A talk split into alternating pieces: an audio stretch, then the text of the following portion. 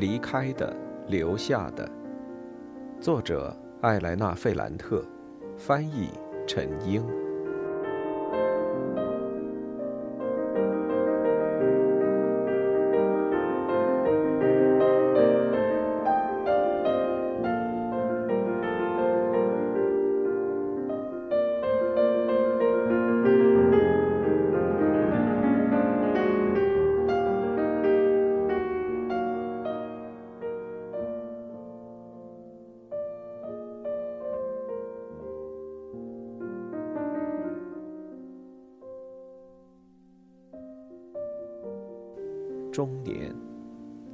一，我上一次见到莉拉是五年前，二零零五年的冬天。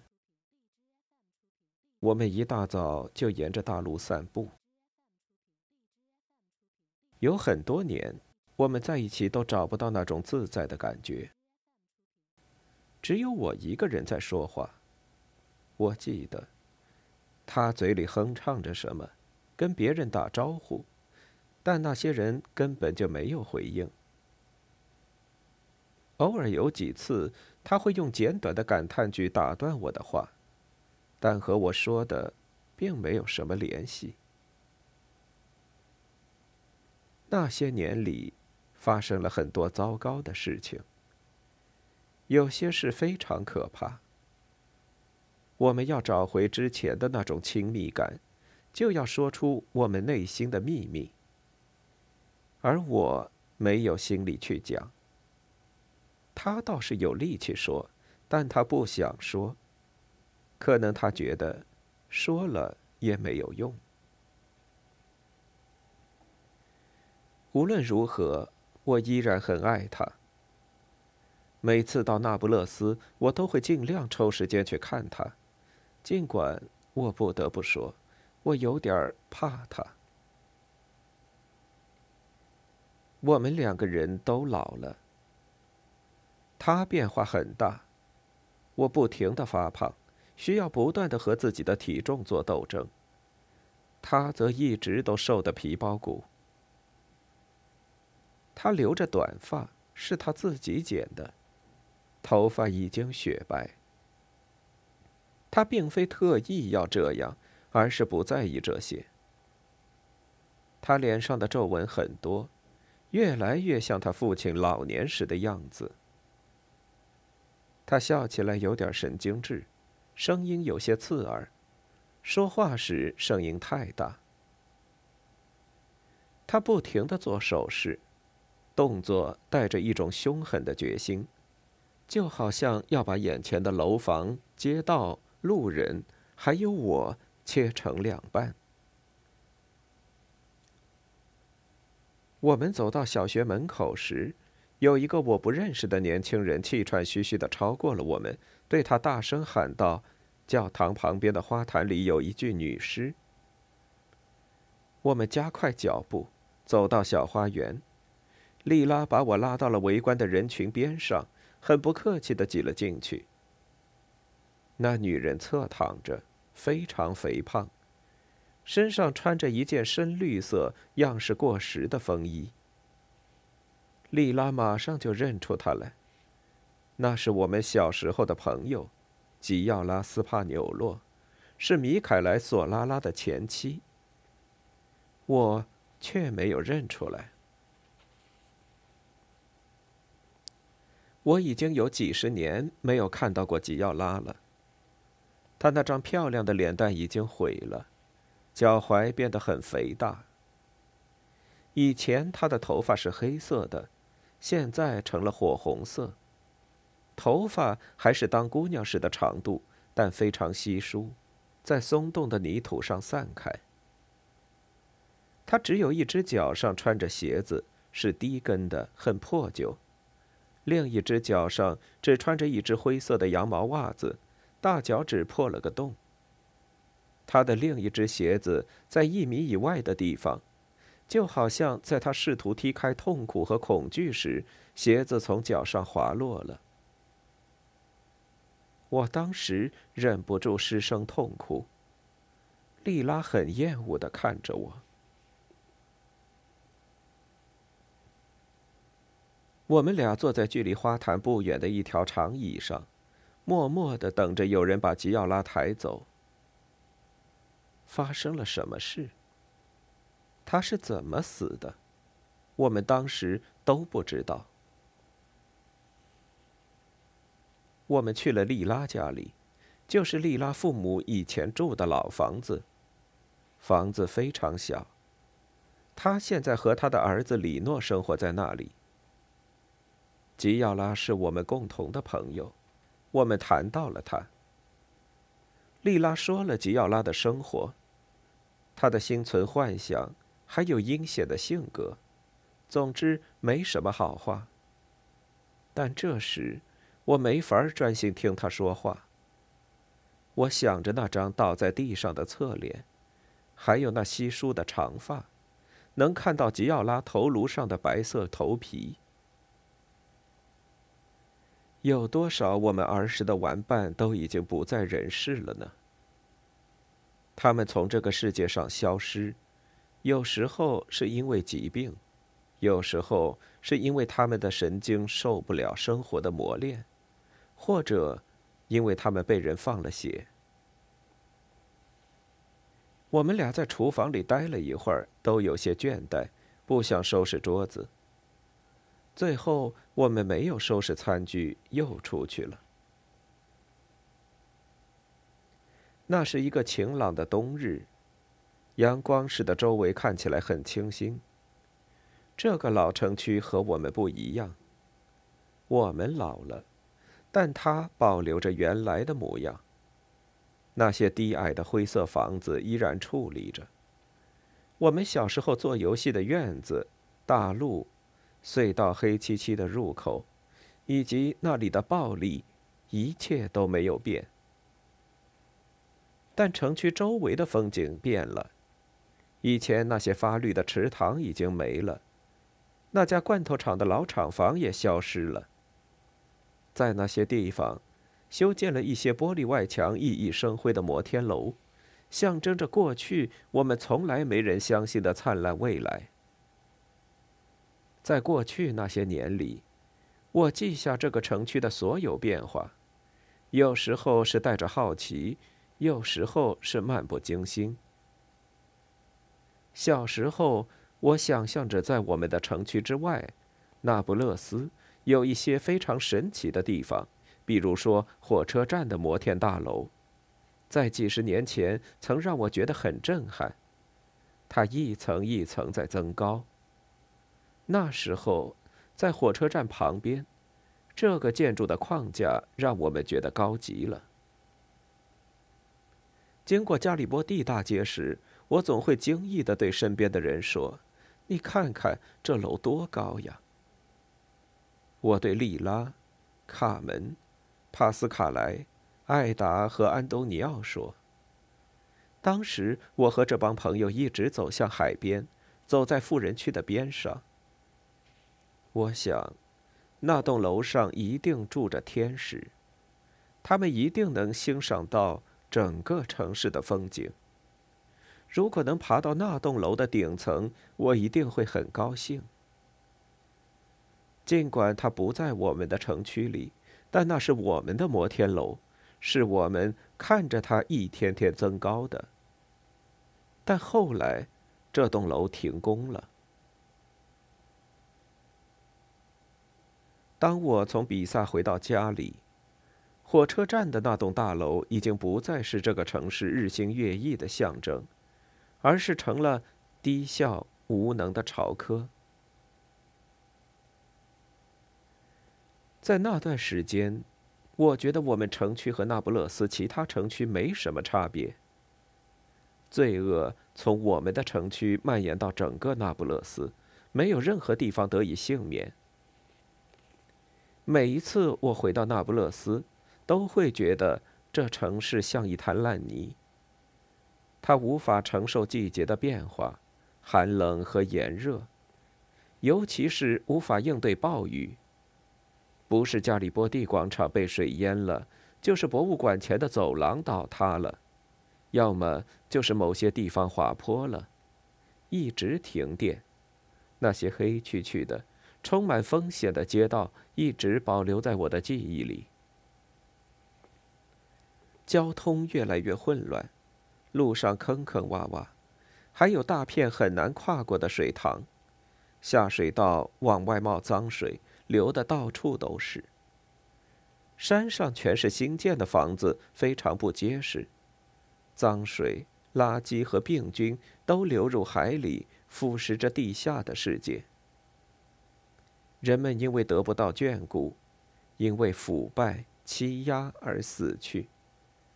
但每一次选举时，他们还是充满热情，支持那些让他们的生活变得难以忍受的政客。我下了火车，回到这个我曾经生活的地方。我一直都在说方言，表现的小心翼翼，就好像在说：“我和你们是一伙儿的，不要伤害我。”大学毕业时。我一气呵成写了一部小说。出人意料的是，在短短几个月内，这部小说变成了一本书。我出生的那个世界让我觉得越来越糟。这时候，在比萨或是米兰，我生活的很好，有时候甚至会觉得很幸福。而在我的城市，我每次回家时都会担心发生什么意外的事，让我无法逃离。我害怕会失去好不容易获取的东西。我担心再也见不到快要和我结婚的彼得罗，害怕被排除在干净整齐的出版社之外，再也接触不到高雅的阿黛尔，我未来的婆婆。她比我母亲更像一个母亲。在过去，那不勒斯已经非常拥挤了。加里伯蒂广场、福尔切拉街、公爵街，还有拉维纳尼奥区、雷蒂费洛区，到处都挤满了人。在六十年代末，我觉得人群越来越拥挤，越来越蛮横失控，让人不堪忍受。有一天早上，我一直走到了麦佐卡农内街上。几年前，我在那街上的一家书店当过售货员。我去那儿完全是出于好奇，我想看看我吃过苦头的地方现在怎么样了。尤其是为了看一眼那里的大学，我从来都没有进过的那所大学。我想拿那里和比萨高等师范比较一下。我甚至希望能遇到加利亚尼老师的几个孩子。阿尔曼多和纳迪亚，好像他们炫耀一下。但那条街道，还有大学校园，都让我很焦虑。那里挤满了那不勒斯本地和来自整个南方的学生。他们都穿得很好，非常自信，吵吵嚷嚷，一方面表现得有些鲁莽，同时也有些羞怯。他们都挤在教室门口或教室里，在秘书处前面经常排着很长一条队，他们之间冲突不断。有三四个学生在距离我几步的地方一言不合就打了起来，好像只是相互看着不顺眼就开始了对骂、拳打脚踢，都是脾气暴躁的男生，用一种我很难听懂的方言在对骂。我马上就离开了。我之前想象那是一个安全、充满理性的地方，但现在好像成了一个充满威胁的地方。总之，我觉得那不勒斯每况愈下，变得越来越糟。进入雨季之后，这个城市又一次崩溃了。有一栋楼从中间倒塌了。就好像一个人靠在一把被虫蛀过的沙发扶手上，扶手塌了，造成了很多死伤。随之而来的是叫喊、斗殴、报纸上的唇枪舌剑，就好像这个城市的内心有一种无处发泄的怒火。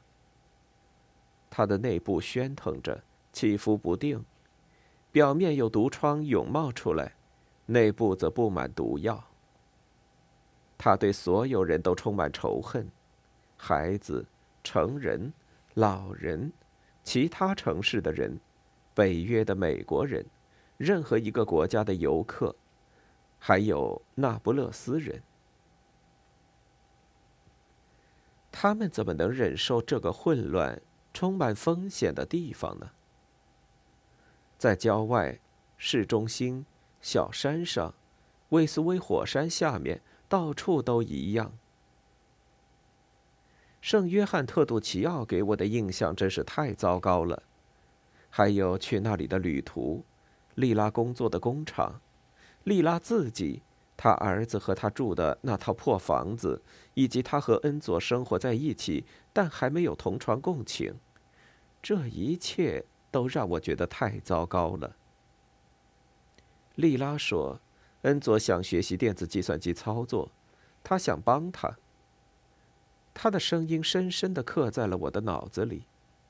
他想掩盖丑陋的圣约翰特杜奇奥，香肠。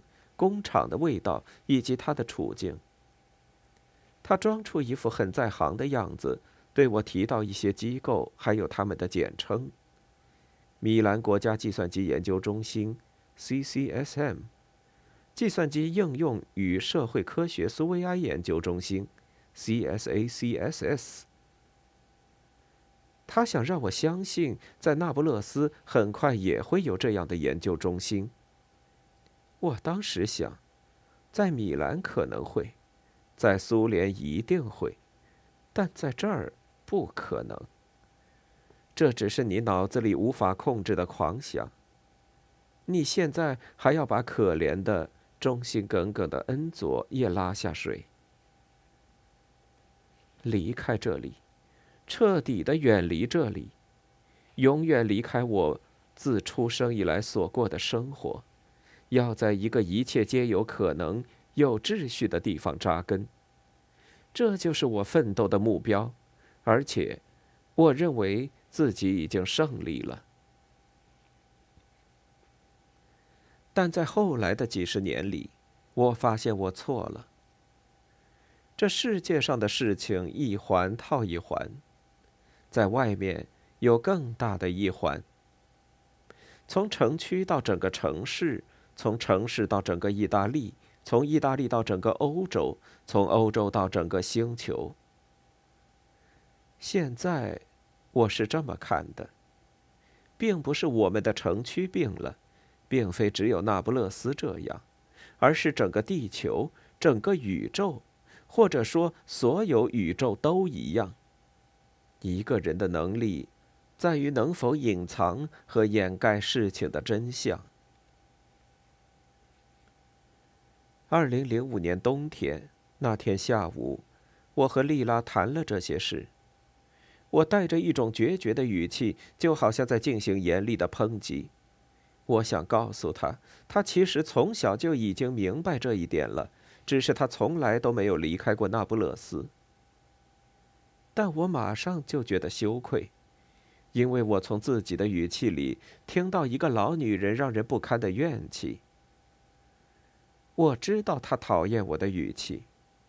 后来，他的确对我笑了一下，露出老化磨损的牙齿，做了个神经质的表情，说：“你在充当智者，想要揭示真理吗？你有什么意图？你要写我们，还是你想写我？没有，说实话吧，那太复杂了。你已经考虑过了，不是吗？”你还在考虑？有点儿。你要放过我来弄，要放过我们所有人。我们不值得一提，我们应该消失。吉奥拉还有我，所有人都不值一提。这不是真的。他做了一个不满的表情，很难看。他眯着眼睛，用眼珠子审视着我，嘴唇半闭着。好吧，他说：“你实在想写就写，你写吉奥拉，想写谁就写谁，但不要写我。你要答应我，你要是敢写我的话，我谁都不写，也不写你。哼，你要小心点，我盯着呢。是吗？我会进到你的电脑里看你的文件，会把文件删掉。算了吧。你觉得我做不到？我知道你能做到，但我会保护自己的。他还是像之前那样很邪恶的笑了。可你防不住我。二，我一直无法忘记他最后说的那句话。那是他对我说的最后的话，但你防不住我。我已经写了好几个星期。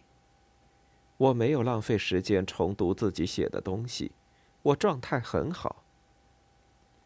假如莉拉还活着的话，我们一边喝着咖啡，一边看着波河的水流冲击着伊莎贝拉公主桥的桥柱。他一定会忍不住来我的电脑里窥探，他会看到我写的东西。那个疯疯癫癫的老太婆一定会因为我不听话而发火，她一定会介入，会修订，加进一些自己的东西。会忘记他对于人间蒸发的狂热。喝完咖啡，我洗了杯子，回到了写字台前，重新开始写作。我从米兰那个寒冷的春天接着写。那是四十多年前的一天晚上，在一家图书馆里，那个戴着厚眼镜的男人。当着所有人的面，用讽刺的语调谈论我，还有我的书。我当时浑身发抖，语无伦次的回答他的话。后来，尼诺·萨拉托雷忽然冒了出来，他一脸黑色的大胡子，我当时几乎没有认出他来。他用非常不客气的话语，抨击了那个对我说三道四的家伙。从那时开始，我心里一直都默默喊着他的名字——尼诺·萨拉托雷。我已经有多长时间没见到他了？有四五年了吧。我紧张的浑身发冷，但脸却滚烫。在尼诺说完之后，那男人举手示意要发言。很明显。他有些恼怒，但我过于激动，头脑混乱，没马上明白为什么他会恼怒。但我意识到，尼诺的发言把话题从文学转移到了政治上，而且他用了一种非常霸道、几乎有些失敬的方式。在当时，我没有太留心他们说了些什么，因为我陷入自责。我无法原谅自己不能掌控住那种针锋相对的局面。我无法原谅自己在一些非常有文化的人面前语无伦次，虽然我口才还不错。高中的时候我就经历过这种对我不利的局面。那时候，我选择了尽量模仿加利亚尼老师，运用他的语气和语言。但在比萨的时候。面对更加咄咄逼人的对手，加利亚尼老师身为女性的楷模已经行不通了。弗朗科、彼得罗，所有出色的学生，当然还有高等师范那些优秀的老师，他们都用一种非常复杂的表达方式。他们写东西也非常考究，他们有很强的分析能力，有清晰的逻辑。那都是加利亚尼老师所没有的。这时候，我开始训练自己。我想和他们一样。我感觉自己有时候能做到。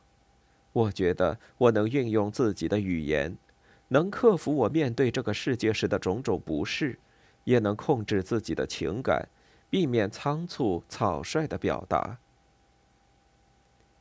总之，我已经掌握了一种讲话和写作的方式，通过非常考究的用词，还有稳重、深思熟虑、紧贴主题的句子，以及干净、正式、高雅的文体，常会让我的对手无话可说。但那天晚上，事情并没有向着我所希望的方向发展。首先，阿黛尔和他的朋友们对小说进行解读，但后来那个戴着后镜片眼镜的先生让我觉得羞怯，我又被打回了原形，又成了那个来自于贫民区的小女人，那个门房的女儿，操着一口南方腔。很惊异自己能走到这一步，在那儿扮演一个年轻有文化的女作家的形象。最后，我失去了自信，我的表达变得紊乱、语无伦次。尼诺的出现让我失去了所有控制，他对于我的捍卫又一次证实了我的溃败。忽然间，我就失去了表达能力。我们都来自相同的环境，我们都非常努力的掌握那种高雅的语言，但尼诺能非常从容的使用它，不仅仅能很自如的反驳眼前的这个对手，而且能时不时的在他觉得有必要的时候，在那种考究的意大利语里加入其他一些成分，而且是用一种潇洒带着鄙视的语气，让人觉得。那个戴着后镜片眼镜的老教授的腔调有点可笑。结果是，我看到那个老教授要发言，我想他现在肯定非常生气。他之前批评了我的书，现在一定会有更糟糕的话来评判我，羞辱捍卫我的尼诺。但那个男人谈的是别的事。他没有提到我的小说，再也没有提到。他只是针对尼诺提到的一些话。尼诺虽然说了好几遍，但那不是他发言的核心。比如说，贵族般的傲慢、反权威文学。我只知道，让那男人生气的是那段话里的政治影射。他不喜欢那些说法。他一改低沉的声音，用一种充满讽刺的假声重复了那些表达，因此，现在对于知识的自豪已经被定义傲慢，因此，就连文学也变成反权威的了吗？然后他仔细的谈起了“权威”这个词。感谢上帝，他说，要提防那些没什么教养的小年轻。他们对任何事情都会信口开河，他们会引用不知道是哪位轻狂的大学教授说的蠢话。